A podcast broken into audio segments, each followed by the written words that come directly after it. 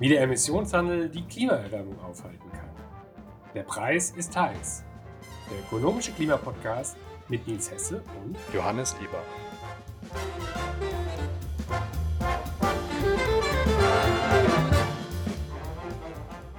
In dieser Folge geht es um den Kern unseres Der Preis ist heiß Podcasts, den Emissionshandel. Was ist der Emissionshandel? Warum glauben wir, dass er das beste Mittel ist, um die Erderwärmung zu begrenzen? Und wofür wird er eigentlich kritisiert? Darüber sprechen wir mit dem Klimaökonomen Michael Pahle. Und wir blicken voraus auf die weiteren Folgen dieser Podcast-Reihe. So, Johannes, jetzt geht's endlich los mit unserem Emissionshandelspodcast. Wir sind zwei Ökonomen, ich würde mal sagen, mit journalistischem Hintergrund und wir reden jetzt seit Jahren über verschiedene politische und ökonomische Themen und es gibt ein Thema, bei dem sind wir uns erstaunlich einig und sind auch erstaunlich ähnlich begeisterungsfähig. Und das ist eben der Emissionshandel. Naja, es gibt vielleicht doch auch noch ein paar andere Themen, die wir ähnlich sehen und die uns begeistern. Ganz allgemein sind es auf jeden Fall ist es die Freude an, an marktwirtschaftlichen Zusammenhängen, diese zu verstehen und zu vermitteln. Und ja, mit diesem Podcast leben wir, glaube ich, diese Leidenschaft in einem wichtigen und hochrelevanten Thema, der Begrenzung des CO2-Ausstoßes aus. Und ja, herzlich willkommen auch von mir. Okay, so am Anfang von so einem Emissionshandel-Podcast, ich glaube, da müssten wir erstmal die Frage klären, was ist der Emissionshandel eigentlich? Das kann man und werden wir ja auch noch äh, vertiefend ausführen. Vielleicht hier zu Beginn erstmal in aller Knappheit. Für mich ist der Emissionshandel sowas wie ein geheimer Schlüssel, den Ökonominnen und Ökonomen gefunden haben, um die menschengemachte Klimaerwärmung zu begrenzen. Wir haben ja ein bisschen Recherche betrieben. Soweit wir das sehen, ist äh, unser Emissionshandelspodcast hm, immerhin der erste der Welt. Insofern ein Unikat und äh, wie wir glauben ja für ein wirklich, wirklich sehr zentrales Thema. Das glaube ich auch. Johannes, was wir zumindest sagen können, ist, es werden jetzt nicht viele Leute auf uns zukommen und sagen, oh Gott, jetzt schon wieder ein Emissionshandelspodcast. Und der Emissionshandel, genau, ist so ein geheimer Schlüssel oder es ist irgendwie mal, die künstliche Intelligenz der Klimapolitik in dem Sinne, dass er wirklich ein Gamechanger sein kann, dass er wirklich das Ganze verändern kann und dass er einen richtigen Schritt nach vorne sein kann. Der Unterschied ist eben, über, über die künstliche Intelligenz reden gerade alle und über den Emissionshandel reden noch nicht so viele. Und das wollen wir jetzt genau mit dem Podcast auch ändern. Genau. Und wir stehen am Beginn einer langen klimapolitischen Reise, an deren Ende hoffentlich ein globaler Emissionshandel stehen wird. Und auf dieser Reise werden wir viele Hindernisse überwinden müssen. Aber wir glauben, die Reise lohnt sich, denn jeder, der die Erderwärmung begrenzen will, sollte an der Begrenzung mitwirken. Und ich persönlich glaube sogar, dass es keinen anderen Weg gibt, um weltweite Klimaziele tatsächlich zu erreichen, als den Weg über eine globale CO2-Bepreisung. Ja, schönes Bild, Johannes. Also eine klimapolitische Reise die haben wir alle vor und unser Podcast steht auch gewissermaßen am Beginn einer Reise und wir sind so eine Art Vorhut, die erkunden will, welche Hindernisse der Emissionshandel alle noch überwinden muss, bis er dann irgendwann mal global, länder- und sektorübergreifend CO2-Emissionen bepreist. Und ja, da freue ich mich auch darauf, was wir da alles erkunden werden als Vorhut. Und der Startpunkt heute, der dient erstmal dazu, so einen Eindruck zu gewinnen, was ist eigentlich der Grundgedanke des Emissionshandels, also wie funktioniert der? Ja, so ein bisschen auch schon mal fragen, was sind die Kritikpunkte, was sind die Vorteile des Emissionshandels? Und dazu haben wir einen echt super tollen Experten gefunden, den Ökonomen und den Klimaökonomen Michael Pahle. Michael Pahle, der forscht schon lange rund um den Emissionshandel am Potsdamer Institut für Klimafolgenforschung. Und ich habe in den letzten Jahren immer mal wieder Dinge gefragt, wenn ich Fragen hatte rund um den Emissionshandel und auch um die politische Umsetzung. Und er konnte mir da immer super helfen. Und so haben wir ihn auch gefragt, was ist denn der Grundgedanke aus Ihrer Sicht, Herr Pahle, wie der Emissionshandel funktioniert und was den Kern des Emissionshandels ausmacht. Und hier ist seine Erklärung.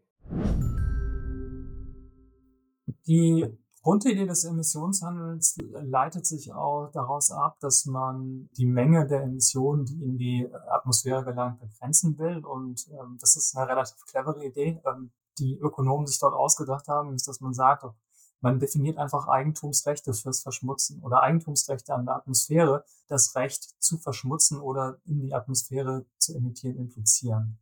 Das ist die Logik des Emissionshandels. Es werden eine bestimmte Menge an Eigentumsrechten definiert, die sich aus dem äh, Klimaziel ableiten. Also wenn man zum Beispiel möchte, die Emissionen äh, im Vergleich zu einem bestimmten Basisjahr um x Prozent äh, reduzieren möchte, dann gibt man einfach Zertifikate in der Menge aus, die genau dieser Reduktion entsprechen.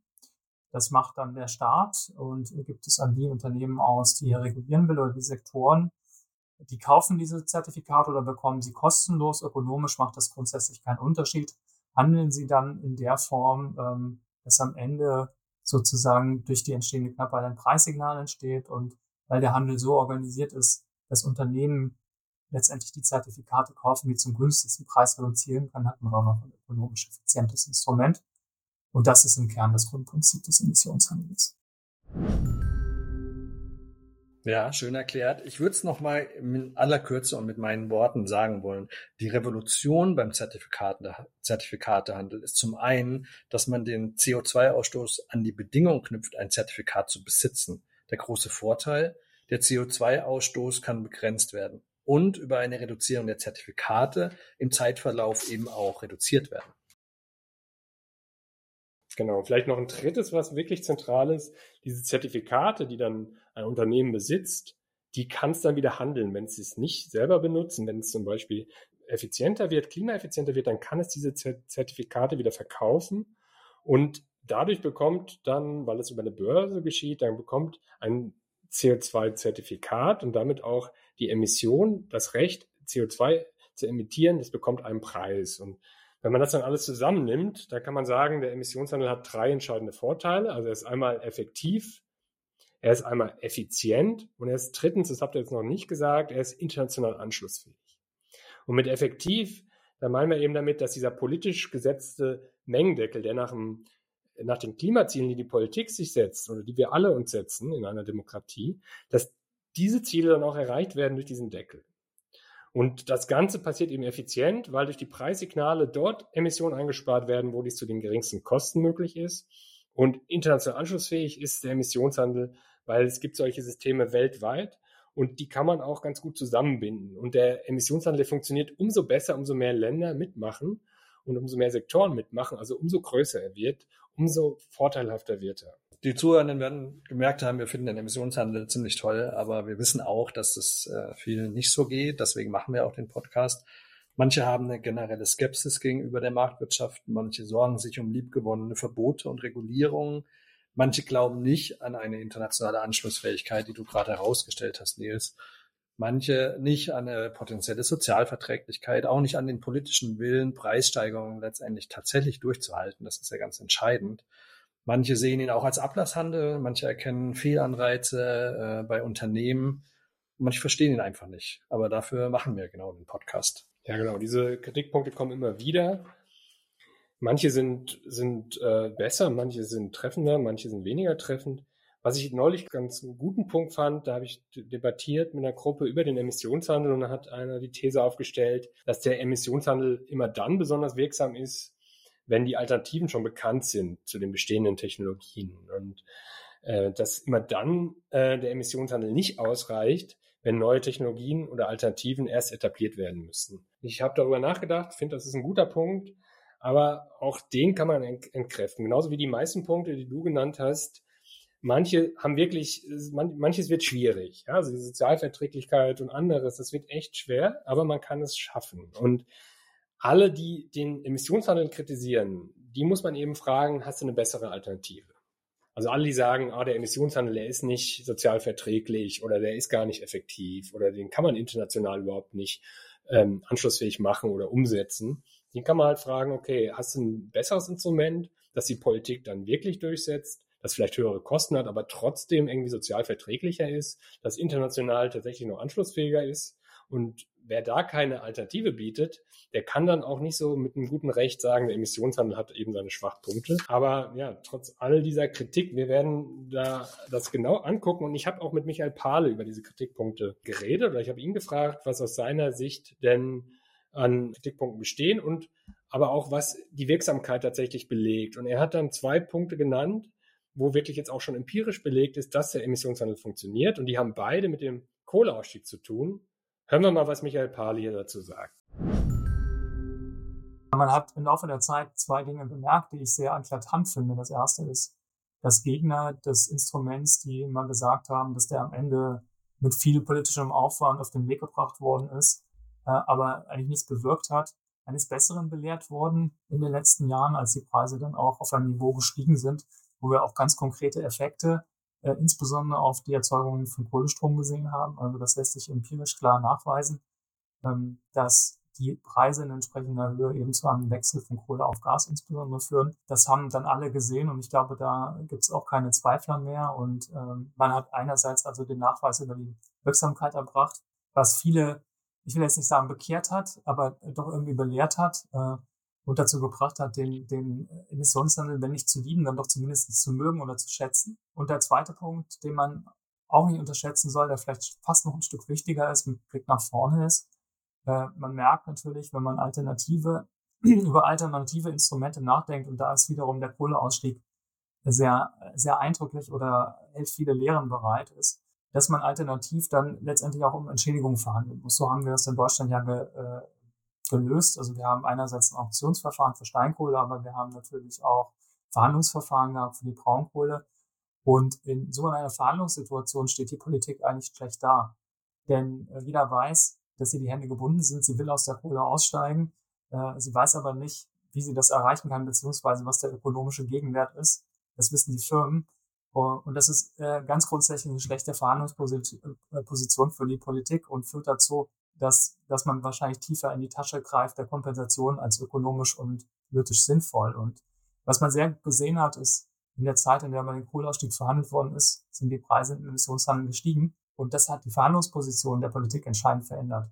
Weil damit nämlich relativ klar war, auch wenn die Preise langfristig unsicher sind, dass die Anlagen, also die Kohlekraftwerke, perspektivisch stark an Wert verlieren werden. Das ist eingepreist worden in die Verhandlungen, auch in die Instrumentierung. Und ich glaube, das ist von enormer Bedeutung. Also der Emissionshandel hat nicht nur äh, einen direkt ökonomischen Anreiz, sondern er schafft auch Glaubwürdigkeit, er schafft sozusagen auch ein Stück Peitsche in dem gesamten Verhandlungsspiel zwischen Politik und Wirtschaft, wenn es darum geht, sozusagen das richtige Maß an, an Fordern und Fördern zu finden. Und damit meine ich jetzt nicht erpressen, sondern ich meine eigentlich nur Level Playing Field im Hinblick auf politische äh, äh, Kompromissprozesse schaffen. Das äh, freut uns, äh, mich und dich wahrscheinlich auch, Nils, dass also empirisch nachgewiesen ist, dass der Emissionshandel wirkt. Ganz ehrlich, äh, ich habe mir diese Frage noch gar nie so wirklich gestellt. Ich bin davon ausgegangen, diese theoretische Überlegung ist so stark, da, die muss halt sozusagen funktionieren. Ja, so denken wir Ökonomen, aber das ist für viele nicht so intuitiv und das ist wahrscheinlich wichtig, was Michael Pahl da macht, dass man das empirisch auch nochmal untersucht. Und ich habe ihm trotzdem halt eben auch genau diese Frage gestellt, ist das denn überhaupt nötig? Also ist das nicht irgendwie klar? Funktioniert der nicht immer automatisch dadurch, dass er einen Mengendeckel vorgibt und diese politischen Ziele damit erreicht werden, dann muss er ja funktionieren. Äh, Michael Pahler hat Folgendes darauf gesagt. Ja, das ist eine sehr gute Frage. Dann stellt sich natürlich, also die zwei Antworten haben unsere, ihre Intuition ist wahrscheinlich, haben die Leute den, das Instrument einfach nicht richtig verstanden, obwohl es doch so einfach ist in seinem Kernmechanismus. Äh, das mag eine Antwort sein, das habe ich selber nicht untersucht, das kann ich mir jetzt noch ableiten. Die andere ist, dass wir wahrscheinlich auch selbst ein bisschen naiv sind im Hinblick darauf, zu schauen, wo denn die, das Misstrauen oder die Skepsis wirklich entsteht. Und da gibt es mindestens zwei gute Punkte, die sehr plausibel sind im Hinblick darauf, dass man da skeptisch sein könnte. Das erste ist natürlich, die Cap, der Deckel wird einmal festgelegt, aber ist letztendlich auch eine politische Stellgröße.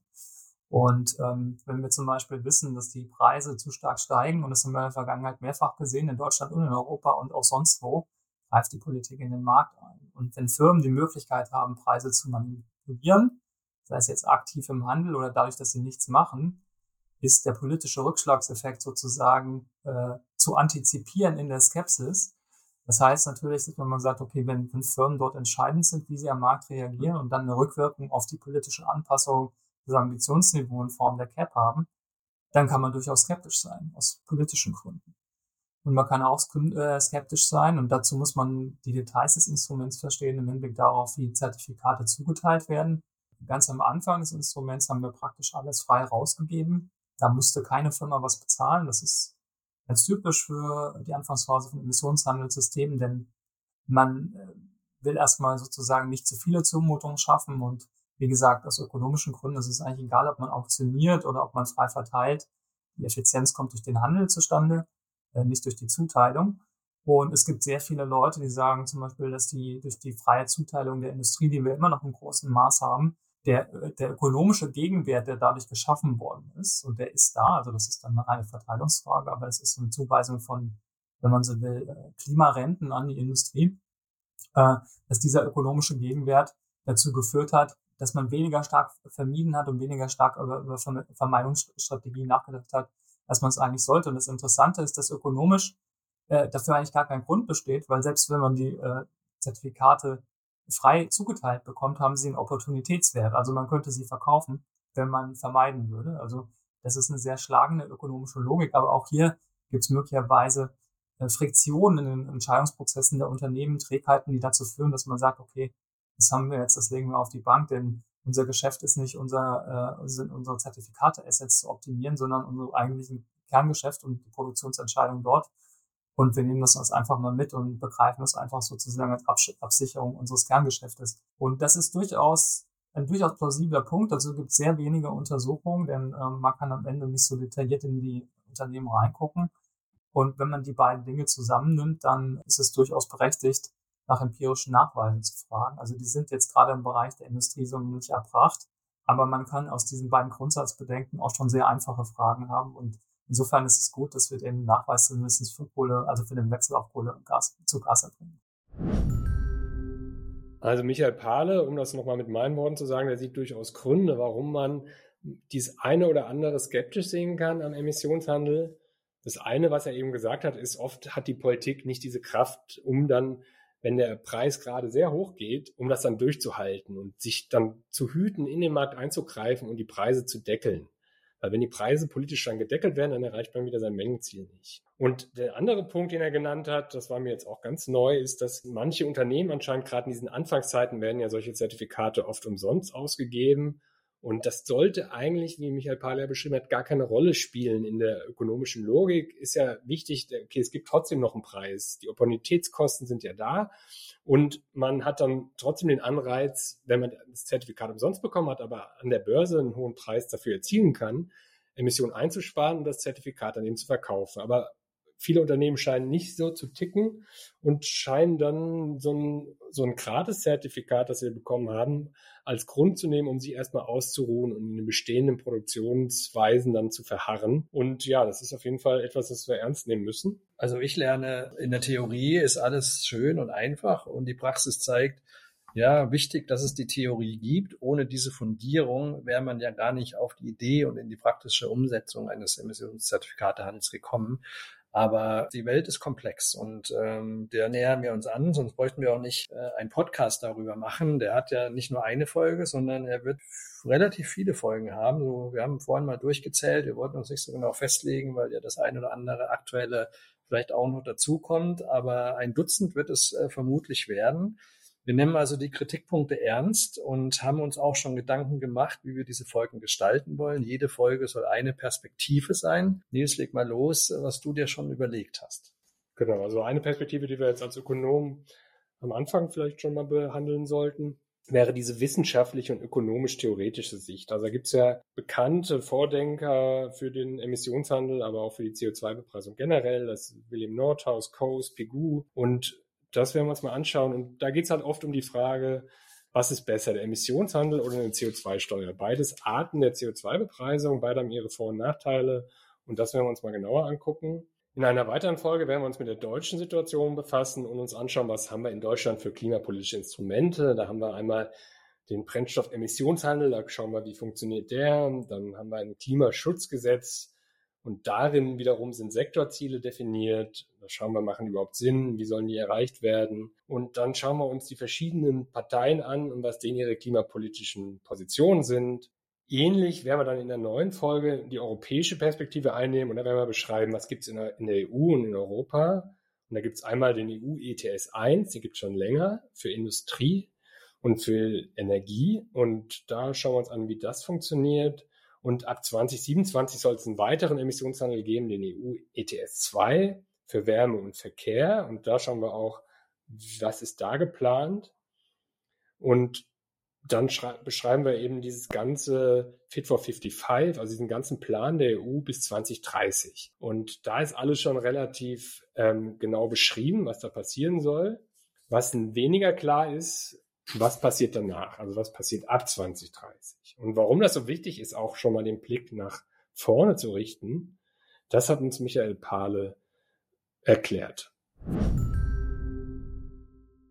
Also es sieht so aus, dass mit der Reform, die jetzt im Rahmen des Green Deals beschlossen worden ist, ähm, relativ klar ist, dass wenn man im Jahr 2050 bei Netto Null sein will, ähm, man in den äh, Bereichen, in Sektoren, die relativ einfach zu dekarbonisieren sind, man sogar noch früher bei Null sein muss. Das ist eben die Bereiche, die der ETS, äh, jetzige Emissionshandel, abdeckt, ähm, also die Energiewirtschaft und die Industrie. Und die Cap, also die Zuteilung oder das Ausgeben der jährlichen Zertifikate ist so angepasst worden im Rahmen der Reform, dass wenn man die Kürzung, die jährliche äh, Kürzung der Zuteilung, die jetzt beschlossen worden ist, in die Zukunft extrapoliert, man im Jahr 2039 schon keine neuen Zertifikate mehr haben würde.